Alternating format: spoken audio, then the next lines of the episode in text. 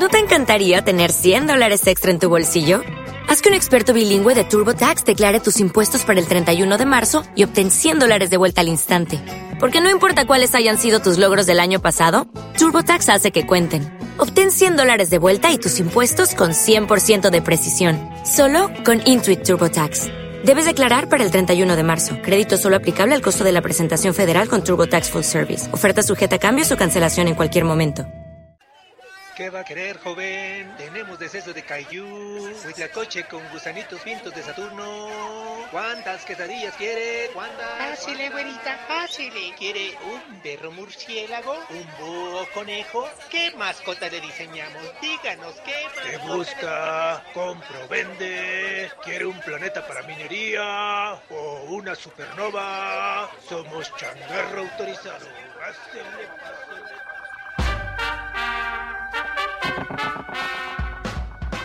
Andando por el tianguis de la ciencia podrás encontrarte con marchantes del conocimiento, conocer historias asombrosas y escuchar música de toda la galaxia. Por el tianguis de la ciencia, divulgación científica y ciencia ficción. Escúchala todos los viernes de este otoño a las 10 de la mañana por www.radioraíces.org. Por el tianguis de la ciencia, una producción de Radio Raíces. Escucha Panóptico Social Radio. Cada viernes a partir de las 6 de la tarde. Por Radio Raíces DF.net. Oye, no le digas a nadie. Pero tienes que escuchar Radio Raíces DF.net. También los puedes encontrar en TuneIn, Facebook, Twitter e Instagram. Escúchalos. Oye, pero recuerda, no le digas a nadie.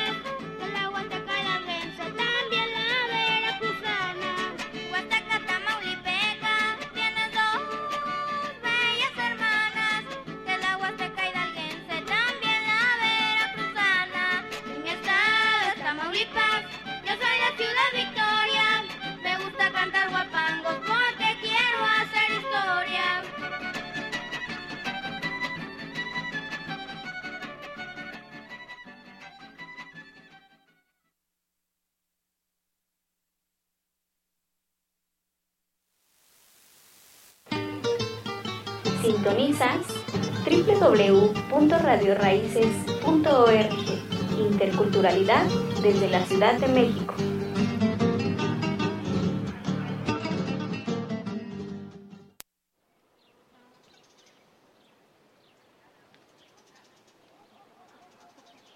Tronada de angina. Torceduras. Curada de empacho. Mal de ojo. Malos aires. Susto. Levantamiento de sombra. Temazcal. Limpias. Caída de mollera.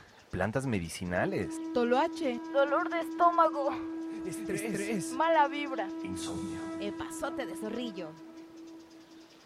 General de Equidad para Pueblos y Comunidades presenta. Sigual Patli, Mujer Medicina.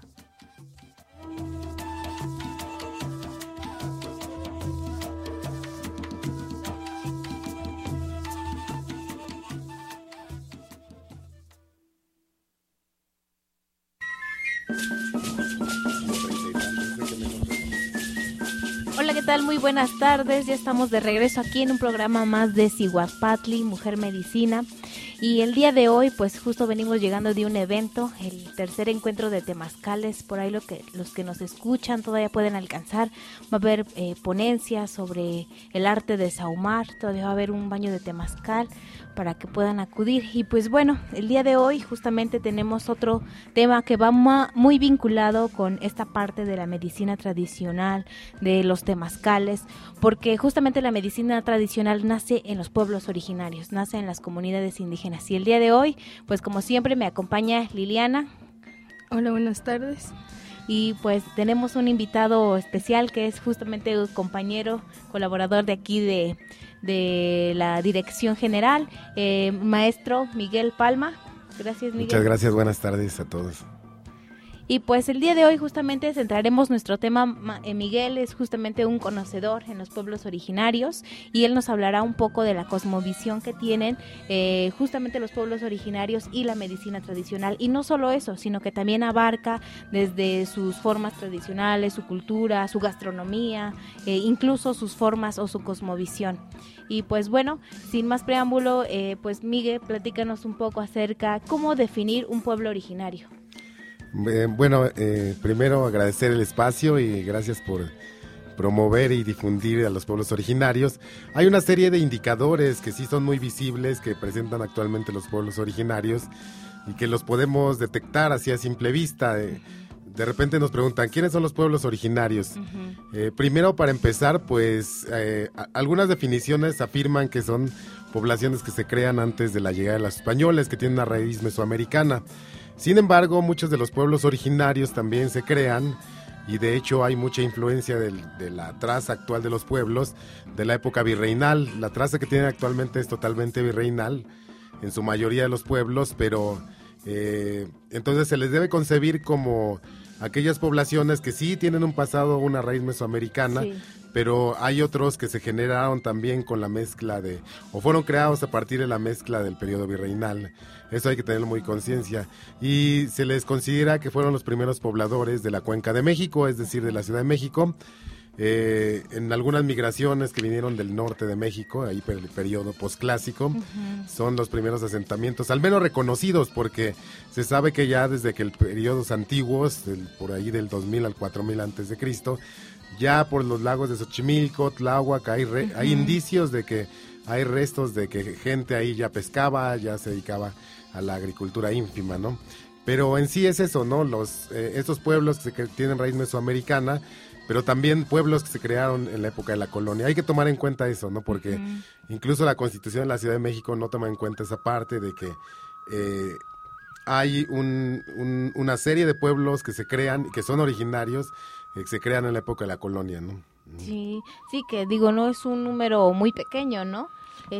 Tú nos comentabas, ¿no? Que hay como datos en los que algunas personas, bueno, algunas instituciones consideran 200, algo mucho menos. Aquí ustedes trabajan con 141.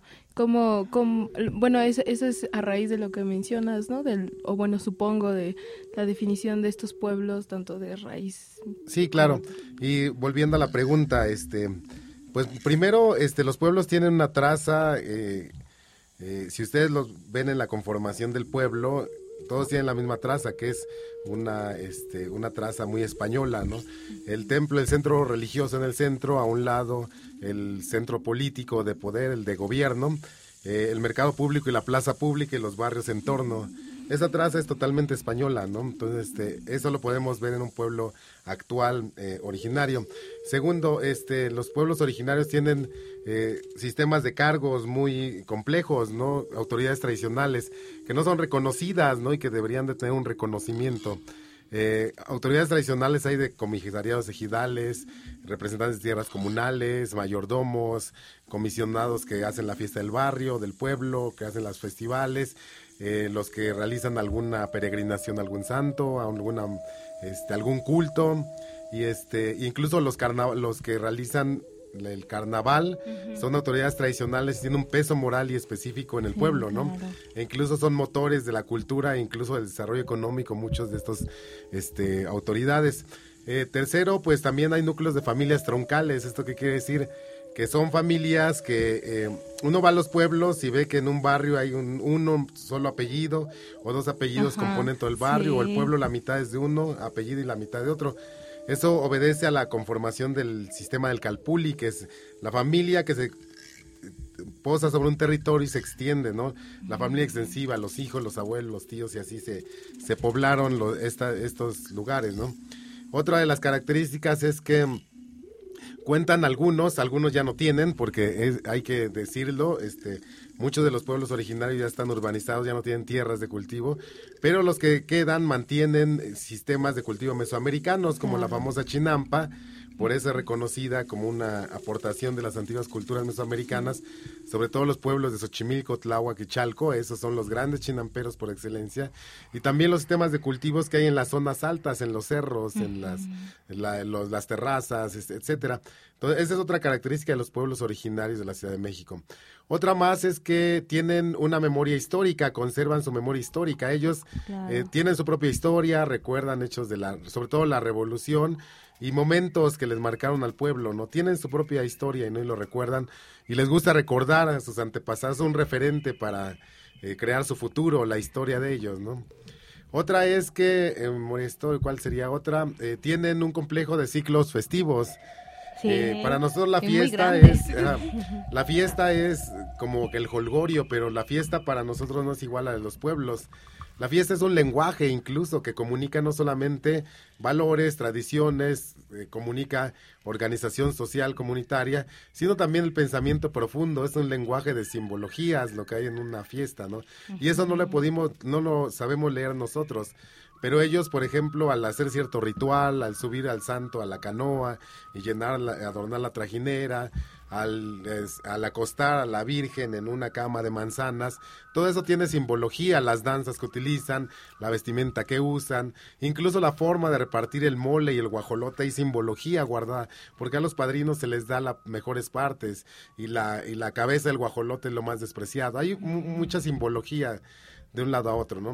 Y las fiestas se relacionan directamente con los ciclos agrícolas, particularmente el maíz. Eh, eh, si nosotros, eh, antiguamente habían dos calendarios, el calendario festivo, que estaba conformado por una eh, 20 meses de 20 días, y el calendario, eh, digamos, eh, agrícola. Y entonces se empataban uno con otro. Entonces, en la, eh, cierta fiesta de una deidad tenía que ver con una estación del año, con la siembra de alguna cosa. Y ahora también es igual, ¿no? Si nosotros revisamos las fiestas que se dedican a los santos, están relacionadas muchos con la lluvia, como San Pedro, San Juan, Santiago, y se festejan principalmente cuando están los torrenciales, ¿no? La fiesta de la Santa Cruz, por ejemplo, marca el inicio de la época húmeda del año, por eso es tan concurrida. Y la fiesta de Día de Muertos marca el final del fin, temporal. claro. Entonces, este, si nosotros vemos y, y si analizamos cada una de las fiestas, vemos que dentro hay este, marcadores atmosféricos, agrícolas y mucha cosmovisión dentro de ellas, ¿no? Sí, ¿no? Que es bien importante eso y ahorita vamos a ahondar un poquito más en esta parte de las chinampas, el uso incluso sí de cómo eh, cultivan todavía hasta la actualidad, muchas veces utilizan el mismo sistema, a lo mejor ya en un, no como tal en una zona lacustre, pero sí se sigue reflejando en la tierra. Entonces claro. ahorita hay que ahondar un poco más, es un tema pues muy profundo y justamente de mucha simbología. Pues bueno, vamos ahorita a un corte, los vamos a dejar con algo de Buenavista Social Club, cha cha chan y regresamos.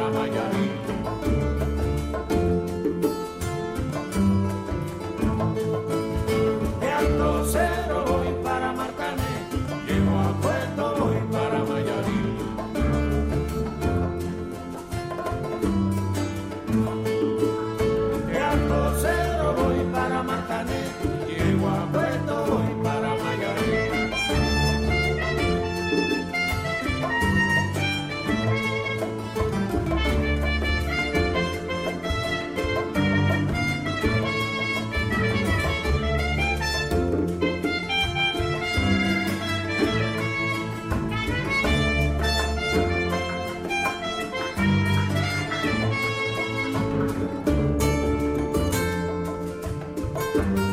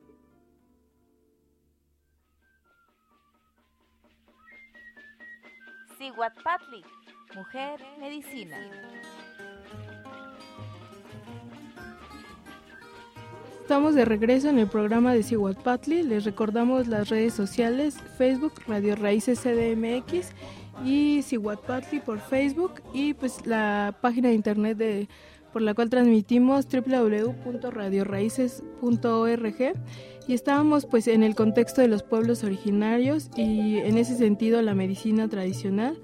Ya este aquí nuestro invitado Miguel Palma nos hablaba sobre la estructura de los pueblos originarios, pero yo creo que otra cosa muy importante es eh, la composición de sus nombres. Yo he, eh, bueno, he tenido como la fortuna de estar en algunas de, de sus presentaciones y, y, has hablado pues eh, como ese, como tal, ese nombre más originario que en general en los pueblos de la Ciudad de México son en náhuatl y el pueblo, el, el nombre más castellanizado, más en español, eh, ¿qué nos podrías contar acerca y que de eso? Sí, de hecho, santo, ¿no? Ajá. Perdón. De hecho, ahí hay un indicador también, ese es otro indicador del, de los pueblos originarios, el nombre y el toponímico, ¿no? Y desde ahí se puede ver. El toponímico es eh, la imagen que tenemos, por ejemplo, el coyotito este de, en Coyoacán, Ajá. los pies de Tlalpan, etcétera. Y los toponímicos, tanto el- los toponímicos como el nombre, nos dan características del pueblo, de cómo son, ¿no? Eh, por ejemplo, este, hay pueblos que se llaman el Mazatepetl, ¿no? Y Mazatepetl quiere decir, el- viene de Mazat, que es venado, y Tepet, que es cerro, ¿no? Y entonces quiere decir el cerro del venado, de los venados. Entonces te describe a un lugar donde Sí. pues hay venados, es frío, es boscoso seguramente, y hubo venados en algún tiempo, ¿no? Entonces el nombre también está compuesto por un, eh, eh, el nombre de un santo patrono en español, eso es in- variable como San Sebastián Tecolochtitlan, Santa María Estahuacán, Sí. Santiago Ahuizotla, eh, San- eh, Santiago Zapotitlán, San Lorenzo Tezonco. Y aquí en el centro de México, pues son nombres nahuas, porque eh, la raíz es de, de los pueblos actuales originarios, es el habla del náhuatl clásico del siglo XVI y ese está todavía presente en Milpalta. Eh, en el fondo, en los pueblos originarios hablamos mucho el náhuatl sin darnos cuenta, porque Sí, utilizamos muchas palabras en nuestro método cotidiano y aparte algunos instrumentos eh, tienen nombre en náhuatl, ¿no? Como el soquimantla, ¿no? Que quiere decir algo así como el brazo del lodo, algo así, pero es el con el una especie de red que se con la que se saca el lodo del fondo del lago para sem- eh, hacer el almárcigo, la chinampa, ¿no? Entonces, este, bueno, ese, sobre todo ese es un indicador, ¿no? Cuando oímos que hay un nombre de un santo patrono con un, eh, un vocablo en náhuatl, es que seguramente hay un pueblo originario, aunque ya no lo veamos, ¿no? Que veamos puras casas o construcciones, pero hay que hurgarle, ¿no? Ahí hay un pueblo originario. Y que por supuesto eso, me- lo que mencionas sobre los santos patronos conllevan a ese ciclo festivo que nos que nos mencionabas anteriormente es que era característico de esos pueblos, ¿no? Los carnavales, las fiestas patronales y, y que también van en, en cuanto a lo de las cic- los ciclos de, de cosecha, mencionabas.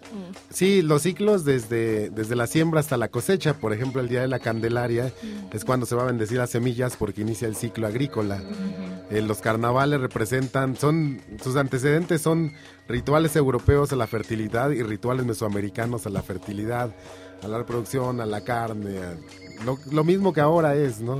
Pero representa esa época en que ya se sembró la semilla y se tiene que germinar y la fertilidad como tal, ¿no? Y ya no, por ahí nos vamos a todo el ciclo, ¿no? Podríamos pasarnos hablando de todo el ciclo ritual, ¿no? Llevaría muchas, digo, un programa o dos, ¿no? Pero sí es importante mencionar que todavía está muy presente, aunque los campesinos no, los, no lo tomen en cuenta, sí, no lo sepan ni la gente. Sí. Pues sí. Y eh, aparte un poco tocabas ese tema de, mm, pues justamente del ciclo agrícola y también tiene que ver, eh, hace rato nos mencionabas, eh, las formas todavía que utilizan, eh, las formas de cultivo en las chinampas. ¿No? Todavía están también ahí presentes formas de cultivo pues ancestrales y que conservan todavía estos conocimientos del cómo cultivar la tierra, cómo cultivar plantas y justamente ahí entrarían pues el uso también hasta de plantas medicinales que Sí. todavía hay. Sí, plantas medicinales, por cierto, en la chinampa se dan muchas, nada más que ahora han sido invadidas por nuevas plantas, ¿no? Y sí, los sistemas de cultivo chinamperos exactamente es una herencia de los antiguos mesoamericanos. Chinampas teníamos antes de 1950 hasta Iztapalapa e Iztacalco, con la época, bueno, más bien hasta con la creación de la central de abastos, es mucho más reciente. Se destruyeron las últimas chinampas de esas zonas. Pero las chinampas son de reciente creación porque algunos investigadores decían que eh, habían encontrado restos fósiles del periodo preclásico, incluso ya de chinampas. Otros del periodo posclásico decían que en la época de los aztecas había florecido mucho la chinampa. Lo que es cierto es que en las crónicas que yo he recopilado es que la gente que tiene 80, 90 años o 100 de la zona sur de la Ciudad de México todavía creó sus chinampas y me describieron cómo las hacían, ¿no? Cada quien podía hacer su chinampa hasta hace poco tiempo. Sobre todo antes de la de los, de los 50, de que se desecara gran, grandes de cuerpos de agua del sur, este, habían más lagunas, ciénegas, manantiales. Y entonces la gente podía hacer su chinampa este, haciendo una especie de base sobre el agua, porque obviamente no había tierra firme, este, y como una cama, pero la cama la hacían eh, pues con lo que tenían ahí, con los troncos de un árbol que se llama aguajote, que todavía crece en las riberas de los canales. El aguajote crece eh, recto, como un poste, ¿no? Chinampa quiere decir, eh, viene del vocablo pan, que es sobre, y chinamit, de la palabra chinamit, y quiere decir sobre el chinamit. Y chinamit es una palabra que náhuatl que quiere decir, eh, eh, da la sensación de un cerco un seto formado por troncos o varas, ¿no? O cañuelas, es así, hacer una pared con troncos en este caso. Todo lo que se hacía era un chinamit que se enterraba al fondo del lago, un, un cerco con, este, con troncos de aguajote que dibujaban la forma rectangular de la chinampa. Esas eran las patas de esta cama de, de- que íbamos a armar. Y ahora, y después se cortaban trozos de, de una raíz que se llama tule, ¿no? Que, que crece en las ciénegas. Hay una especie de tule que le dicen el, este, pues es un tule ancho, este, eh, de hoja ancha, que llega a tener un grosor de, su raíz llega a tener un grosor hasta más de un metro. Se hacina por debajo del agua, de las, por debajo del ras del agua y se hacina tanto que aguanta mucha persona, a muchas personas caminando sobre esas raíces. Si uno ve un tular con raíces de este tule, puede uno bajar sobre el tular y caminar y no se, no se sume uno. Lo que hacían los chinamperos es que podaban bien esos ciertas partes de, este, de esta raíz, nada más dejaban como un colchón y cortaban trozos como un colchón y lo iban armando sobre la cama, la, la base de los troncos, ¿no? Sí. Ese era el colchón. Y como la raíz aguantaba mucho por debajo del agua, porque ahí vivía y aguantaba mucho peso, entonces le echaban encima el- la tierra que sacaban del fondo de la laguna, con los oquimantlas, con estas redes, ¿no? Y la vertían sobre estas camas y con que tuvieran un metro de grosor, ya con eso se podían sembrar hortalizas, flores e incluso maíz, etcétera, chile, calabaza. Y entonces las chinampas eh, por, de un momento sí flotaban porque estaban sostenidas por esas bases de los Sí, troncos. claro. Después con el tiempo, cuando iba veciéndose la raíz, le ponían más capas de tierra, luego más capas de raíz y así hasta que lograban que la tierra se asentara al fondo de la laguna y los, los aguajotes que tenía alrededor echaban raíces y la raíz hacía una maraña y dejaba un molde perfectamente rectangular de la chinampa, ¿no? Las chinampas hasta antes de 1950 y crónicas muy curiosas que era tan endeble la, la base que cuando soplaba fuerte el viento arrancaba la chinampa de su base y se la llevaba flotando, como cuando Clavijero las describía, que eran jardines flotantes, ¿no? Ajá. Que se podían transitar con una canoa de un lado a otro. Eso se escucha muy fantástico, pero sí se podía hacer eso. Dicen que cuando veía a un chinampero ahí la chinampa flotando a la deriva, la veía y la veía y decía, no, pues no es de nadie, anda perdida ahí la chinampa. Y si iba, iba tras de ella y se la robaba, ¿no? La amarraba a su canoa y se la llevaba remando y la ponía, la pegaba a su terreno, a su chinampa, le ponía estacas, la amarraba con lazos y ya tenía más predio. Eso se podía hacer antes de 1950, ¿no? Desgraciadamente la Ciudad de México creció tanto que ha extinguido los manantiales, los ojos de agua y los ríos Sí, cristalinos claro. que, eh, que mantenían esta zona. Pues eh, bueno, afortunadamente alguno de, de- o bueno de las crónicas que nos cuentas, pues todavía un poco no- encontramos en parte de Tláhuac, de Xochimilco, ¿no? Que todavía pues conservan esta este sentido de las chinampas, pero bueno, como dices, ¿no? Se han como o reducido un tanto en, en el sentido de el, el agua de los canales y demás, o hasta el trabajo de las chinampas. Pero Sí, bueno, claro. pero bueno, este, bueno, ahorita los vamos a dejar con una canción y vamos, bueno, pues regresamos con más sobre los pueblos originarios. Los dejamos con mi chantella de Santa Cecilia, Rebozo. Regresamos.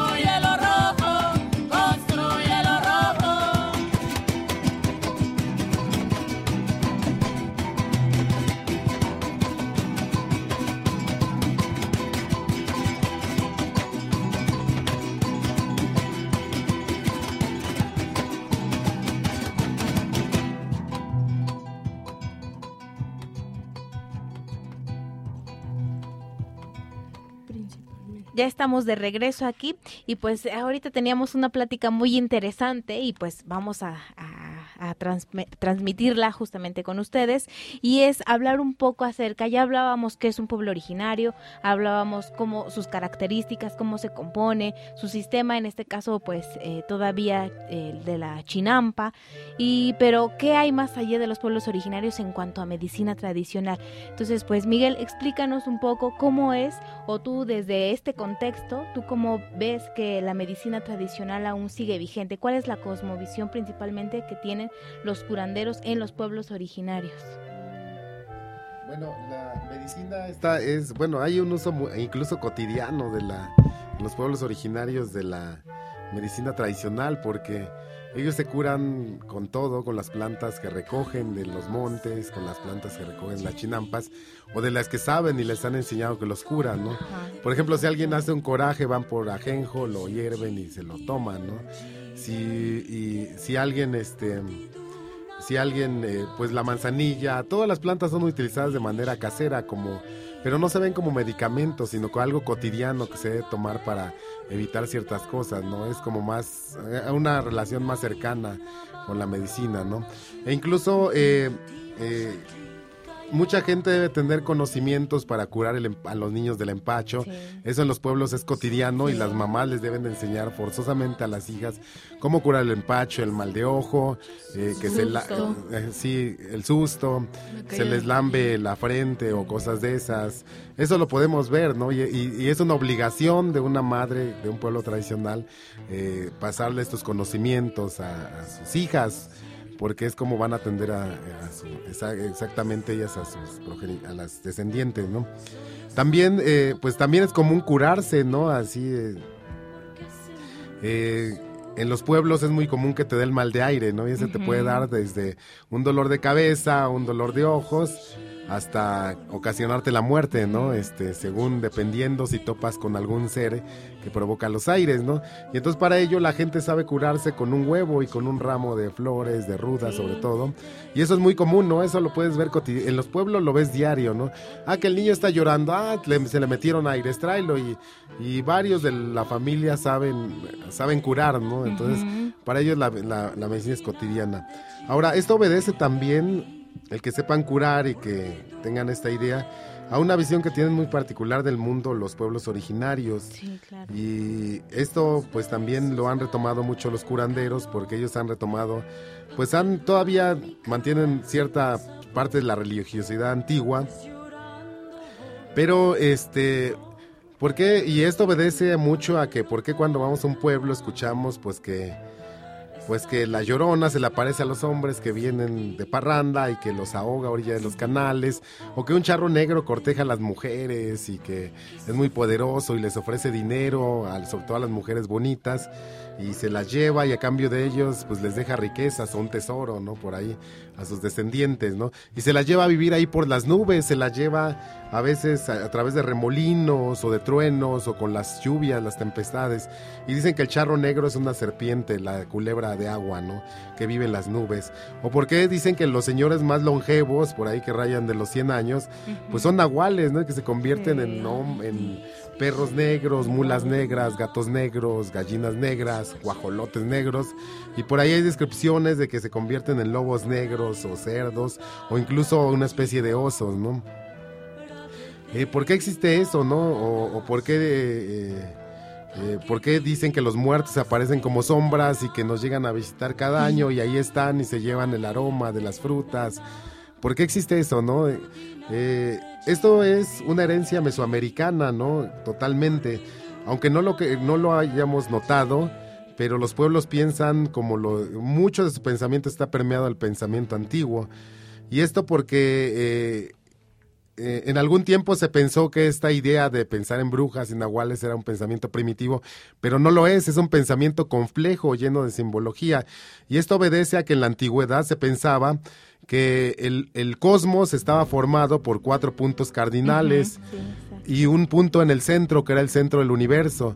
Para los mexicas ellos creyeron encontrar el centro del universo cuando vieron la señal de Huitzilopochtli y dijeron, aquí es el centro del universo. ¿Y por qué era importante encontrar esto? Porque esos puntos cardinales son los que nos comunican con los espacios cósmicos del supramundo y del inframundo a través de estos puntos que se eh, personifican como cuatro árboles cósmicos, sobre todo cuatro árboles, o a veces se, se significan en los códices como serpientes que suben y bajan.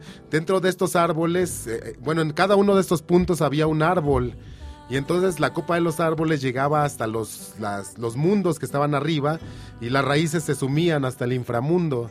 Eh, eran los árboles sagrados y en el centro estaba la fuerza donde fluían todas las fuerzas. Eh, de manera eh, vertical, el cosmos está formado de la siguiente forma. En el centro estamos los seres humanos y nosotros habitamos este espacio. Y por arriba de nosotros, según la mitología antigua, habían 13 cielos o dimensiones o universos o como le quieran llamar, pero 13 mundos arriba de nuestro. Y ahí vivían ciertas fuerzas y, en esos espacios vivían los dioses también, las deidades, ¿no? Y bajaban a nuestro mundo como lo hace el charro negro ahora, a través del trueno, a través de la lluvia, a través del viento, a través de los remolinos. Por debajo de nosotros hay nueve niveles y en el último nivel viven los muertos. Y los muertos llegan a nosotros a través de muchos ductos, ¿no? Las cuevas son una forma de, por donde atraviesan los muertos a nuestro mundo. En San Andrés Mísquica había una cueva y ya la taparon, pero se pensaba que era la, la entrada al inframundo, al Mictlán, ¿no? Por eso ahora es tan venerado San Andrés Mixquic. La taparon porque la gente también se rumoraba que habían tesoros ocultos y la gente se metía y se perdía, ¿no? Entonces, este, los cuerpos de agua terrestres nos comunican al inframundo, por eso la llorona sale del fondo del inframundo, donde hay resumideros, a orillas de los ríos, a orillas de las lagunas y a orillas de los árboles, por eso se relaciona con el sauce llorón, porque acuérdense que los, son árboles cósmicos que las raíces se tienden al, fondo, ¿no? Entonces, bueno, es, es como es la creencia que se tiene. Por eso es este mundo todo el tiempo está atravesado por las fuerzas de arriba, las fuerzas de abajo, que nos pueden beneficiar o perjudicar. Y todo lo que tiene su parte material tiene su parte inmaterial. Por eso los curanderos, sus plantas son muy efectivas, pero tienen que hacer el ritual, porque le tienen que curar a la otra parte. El ser humano está formado por materia ligera y materia pesada, ¿no? Entonces así se, se comprende la composición desde el ser humano hasta el cosmos. Sí, que eso es eh, interesante y tiene mucha relación porque justamente la enfermedad para muchos curanderos se concibe como un desequilibrio, pero no es un desequilibrio físico, sino es un desequilibrio emocional, espiritual, ¿no? Que hace que, obviamente, eh, que pues sí, por ende la enfermedad pues permee el cuerpo. Sí, de hecho, por ejemplo, ahí está en, en la mitología soñar con serpientes y la serpiente representan tesoros enterrados y las serpientes están más tirado a lo malo porque el oro en exceso, la riqueza en exceso causan desequilibrio y ese desequilibrio te lleva a la muerte. Entonces por eso el diablo es mal visto, no porque sea malo, sino mm. porque te da riquezas en exceso y eso te puede ocasionar muerte, ¿no? Sí. Eso el temor. ¿no?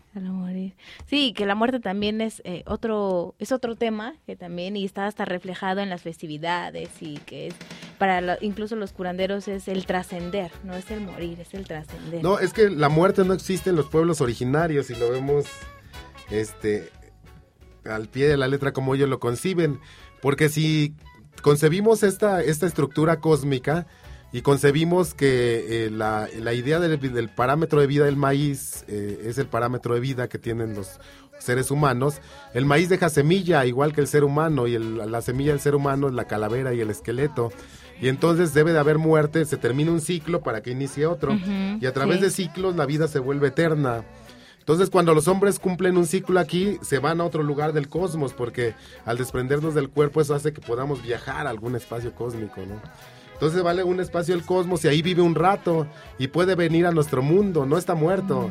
Por eso se le recibe con banda, con fiesta, y aquí está el muerto, y está con nosotros chupando y se llevó la comida aquí de el altar, se le llevó el aroma, porque es esta idea de que no se mueren, se van a otro espacio cósmico, y después de que cumplan un ciclo ahí se van a ir a otro espacio, y puede ser que regresen a nuestro espacio, pero convertido en algún elemento de la naturaleza, o en algún ser humano, en algún vegetal, ¿no? Es así, ¿no? Y por eso la vida es eterna, ¿no? Qué interesante. Muy bien. Pues vamos ya eh, con nuestro último bloque. Eh, los vamos a dejar con Viento Rots, La Bruja y regresamos.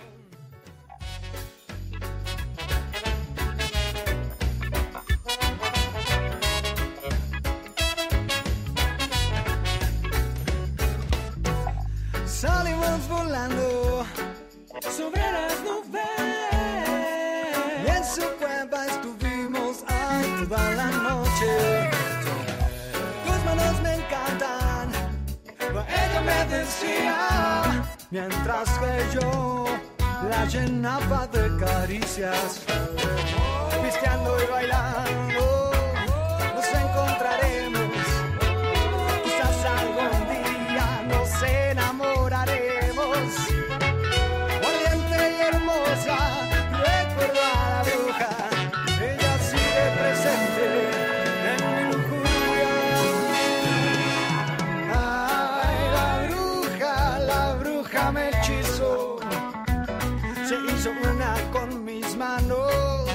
corazón. Ay, la bruja, la bruja me hechizó, se hizo una con mis manos y con mi corazón.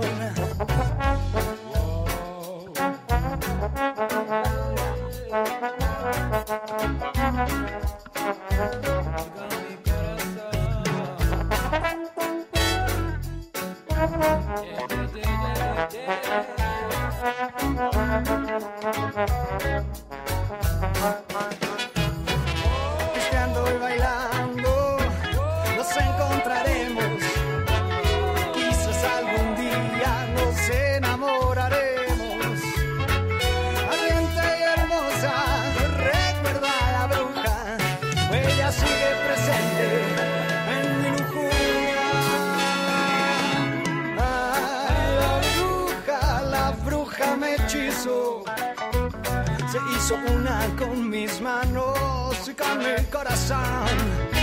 Ay, la bruja, la bruja me hechizó. Se hizo una con mis manos y con mi corazón.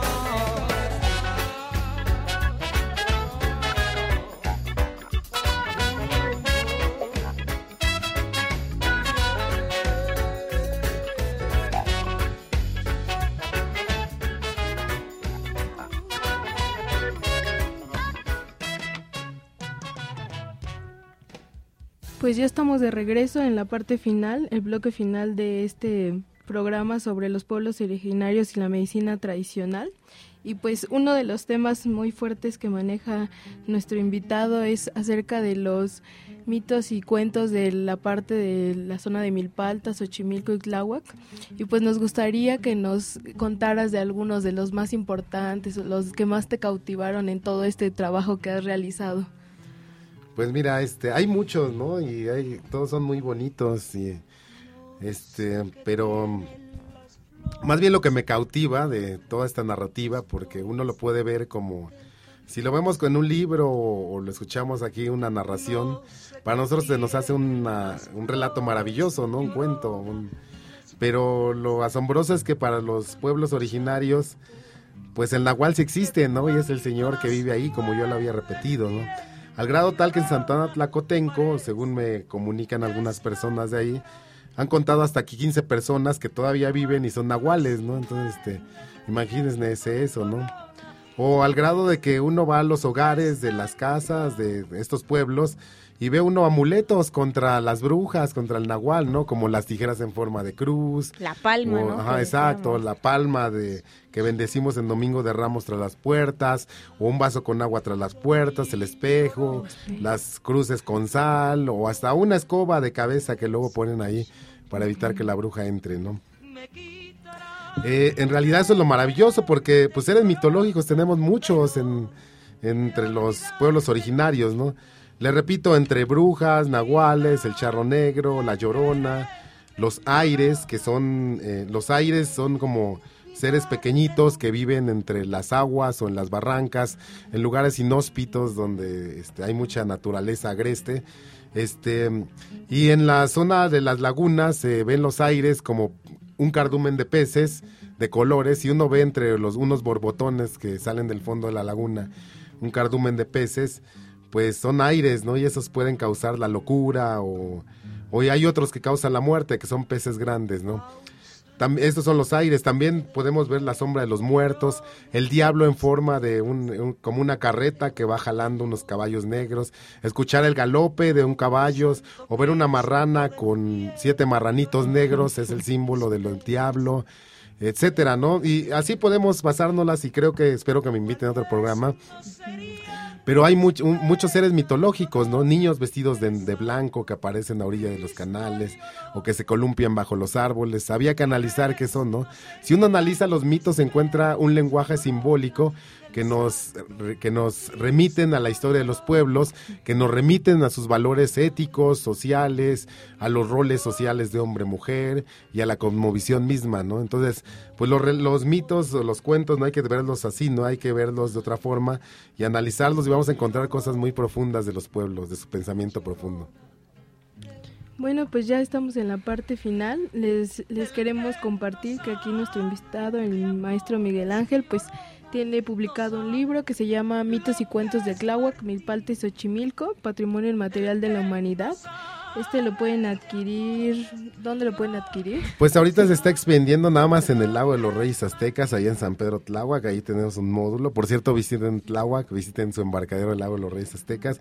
Ahí lo pueden conseguir. Sirve que se van a pasear en las trajineras, ¿no? Sí, y además que van conociendo estos pueblos originarios. También recordarles que nosotros tenemos, contamos con algunas publicaciones sobre plantas medicinales que existen en estos, en algunos de los pueblos originarios. Por supuesto, pues son muchos pueblos originarios. Nosotros hemos tenido más a la parte del sur, en Santana Tlacotenco, San Gregorio Atlapulco, en la parte de San Miguel Ajusco, Santa Catarina Yecahuitzol, San Francisco Tlaltenco. Eh, estos también los pueden checar en la página de CEDEREC, algunas de estas publicaciones. Y pues agradeciéndole mucho a, a, aquí a nuestro compañero Miguel Ángel por la invitación, por todo lo que nos compartió el día de hoy. Muchas gracias, muchas gracias. Y por compartir es, esa, ese gran entusiasmo de los pueblos originarios y transmitir pues para que los visiten, no solo en la parte de la medicina tradicional, también está la parte turística, toda esa parte de tradición, el poder pues compartir alguna anécdota con, con las personas uh -huh, de, de esos pueblos y compartir conocimientos y descubrir pues este tipo de cosas que tenemos en la Ciudad de México que en ocasiones pues se nos olvidan. Este, ¿Algo más, Atsin? Pues no, agradecer igual nuevamente a Miguel y pues sigan eh, justamente difundiendo y promoviendo eh, el recurso herbario que todavía tenemos o tienen los pueblos originarios, porque ahí es donde justamente se, se conserva un gran parte de este recurso y hay que conocerlo, difundirlo y preservarlo para que sea mucho mejor su, su utilización. Pues muchas gracias y nos vemos hasta la próxima. Eh, los vamos a dejar con una canción, pero antes les vamos a mencionar la Feria Internacional del Libro de, Antropo de Antropología e Historia del 2018. Eh, comenzó el día de hoy hasta el 7 de octubre en el Museo, de Na Museo Nacional de Antropología para que los visiten. Hay pues varias presentaciones de libros y, mu y, muchos otros eventos, entonces es muy bueno para que lo visiten. Pues muchas gracias a Martín en los controles y pues nos vemos a la, la próxima. próxima. Esto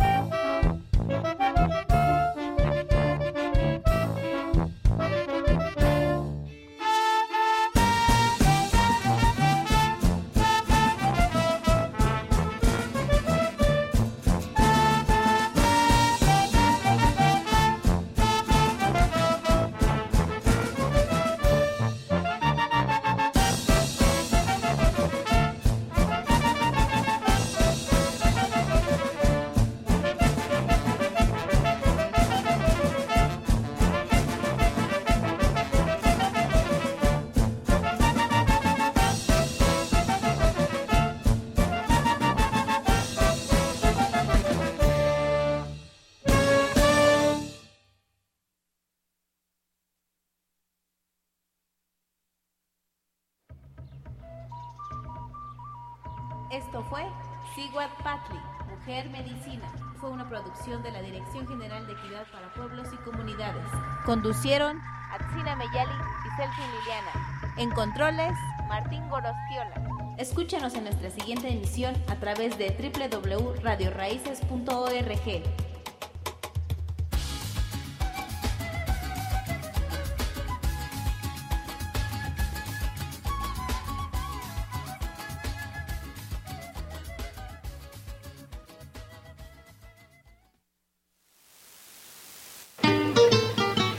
Sintonizas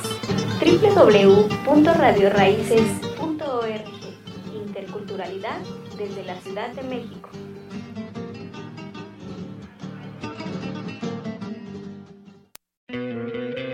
¿No te encantaría tener 100 dólares extra en tu bolsillo? Haz que un experto bilingüe de TurboTax declare tus impuestos para el 31 de marzo y obtén 100 dólares de vuelta al instante. Porque no importa cuáles hayan sido tus logros del año pasado, TurboTax hace que cuenten. Obtén 100 dólares de vuelta y tus impuestos con 100% de precisión. Solo con Intuit TurboTax. Debes declarar para el 31 de marzo. Crédito solo aplicable al costo de la presentación federal con TurboTax Full Service. Oferta sujeta a cambios o cancelación en cualquier momento.